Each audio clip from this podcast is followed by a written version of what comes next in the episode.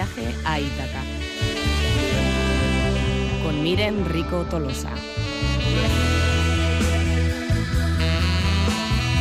Bueno, llega el tiempo de más literatura. ¿eh? Hemos tenido literatura en la cola de la primera hora, con esa entrevista nerviosa, porque estaba la mujer como estaba, pero también hay que comprender, 23 añitos, primera novela, 200 páginas de literatura.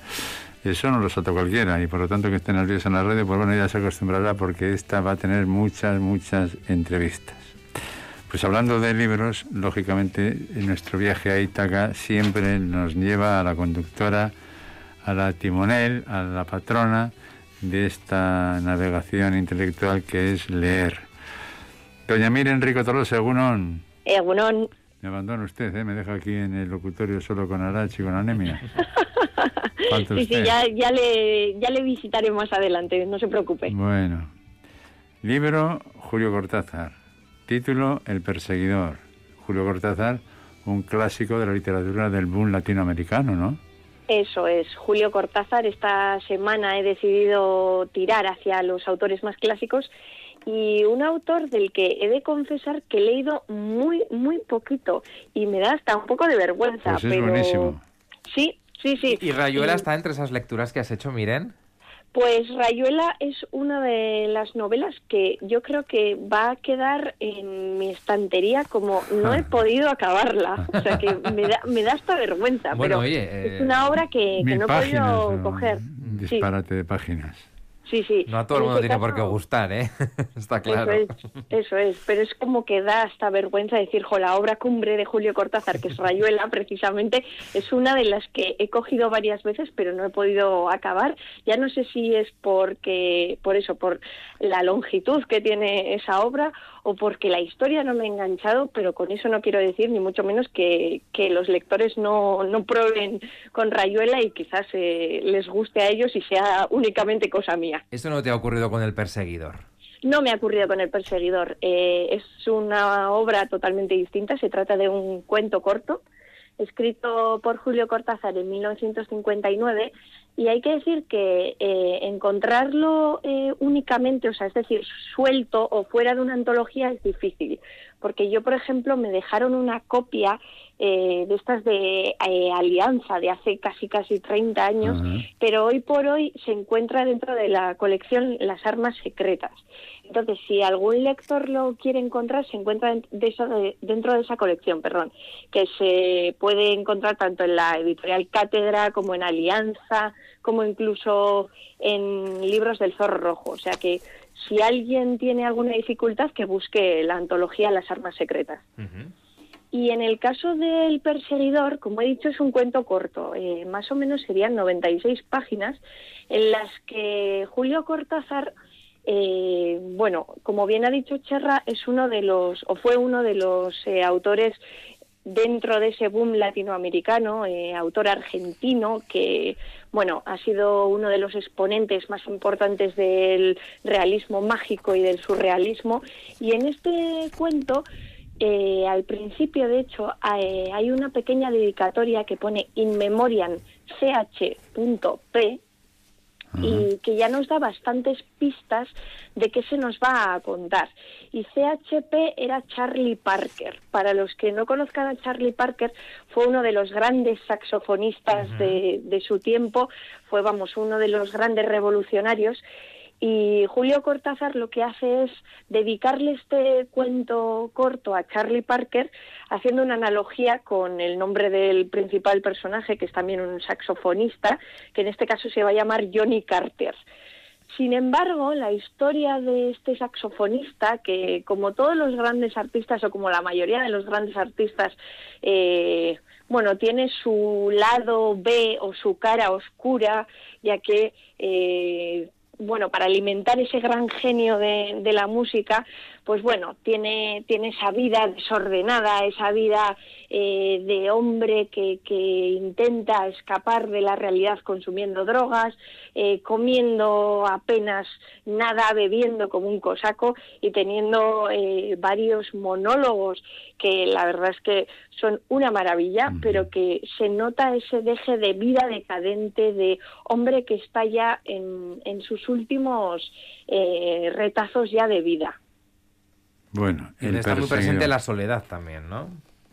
Sí, sí, aparece eso, como Johnny Carter en este caso, eh, bueno, vive con, con, una mujer a la que la verdad es que no le hace ningún, ningún caso, porque la, la mujer intenta eh, pues eso, que se desenganche de, esas drogas, que toque el saxofón, que al final intente salir de esa espiral eh, viciosa, pero él no le hace ningún caso y se adentra más y más en esa espiral autodestructiva que nos va a contar el narrador, que es su amigo Bruno. O sea, el, el personaje de Johnny Carter va a aparecer contado por su amigo Bruno, que es justo la antítesis de Johnny Carter. Es decir, si Johnny Carter mm. es oscuro, negro, decadente, Bruno va a ser un hombre de familia, eh, un hombre de costumbres, un hombre recto que va a intentar, pues eso, eh, hacer una biografía, porque todo esto viene a que Bruno hace una biografía de su amigo Johnny y va a intentar únicamente sacar los lados positivos sin mencionar todas esas faltas que tiene su gran amigo. Eh, eh, hay una frase que dice, estoy solo como ese gato y mucho más solo porque lo sé y él no. Una de las frases de sí, tiene, tiene muchas frases eh, que son una maravilla y que nos van a arrancar, pues eso, esa, esa sonrisa, también nos van a arrancar ese no sé, como esa impotencia de ver a un, a un personaje que, que es insalvable, que, que, no tiene ningún, ninguna esperanza de, de, poder rehabilitarse o de intentar centrarse en la vida, pero que eh, nos va a parecer fascinante. Yo creo que pasa mucho con, con, los personajes que son grandes genios, como he dicho antes, que nos fascinan tanto en, en su decadencia como en sus momentos gloriosos. Y ya digo, los monólogos mm. que, que aparecen en este cuento corto son una maravilla.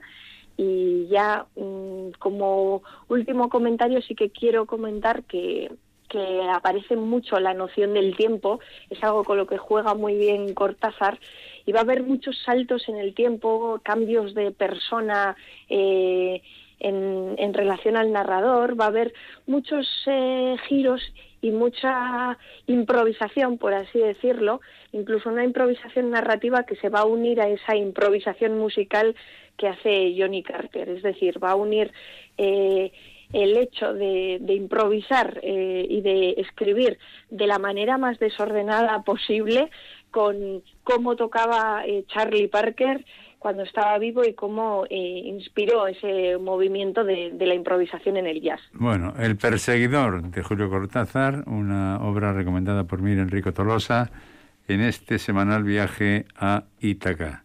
Precio de la novela, ya me has dicho, en Alianza Editorial, Sí, en Alianza y en Cátedra, en las dos, estaría eso, dentro de, de, las armas secretas y cuesta 10 euros. 10 euros, muy bien, perfecto, perfecto. Bueno, pues nos quedamos con El Perseguidor, con Julio Cortázar, con ese hombre fundamental en el boom de la literatura hispanoamericana de los años 60 y 70, un autor que fue, por ejemplo, para García Lima o para Lezama Lima, para eh, García Márquez, autores importantes en la literatura, fue un poco la guía. ¿eh? Él se va rápidamente a París, muy joven a París, y su vida transcurre en la cosmopolita París.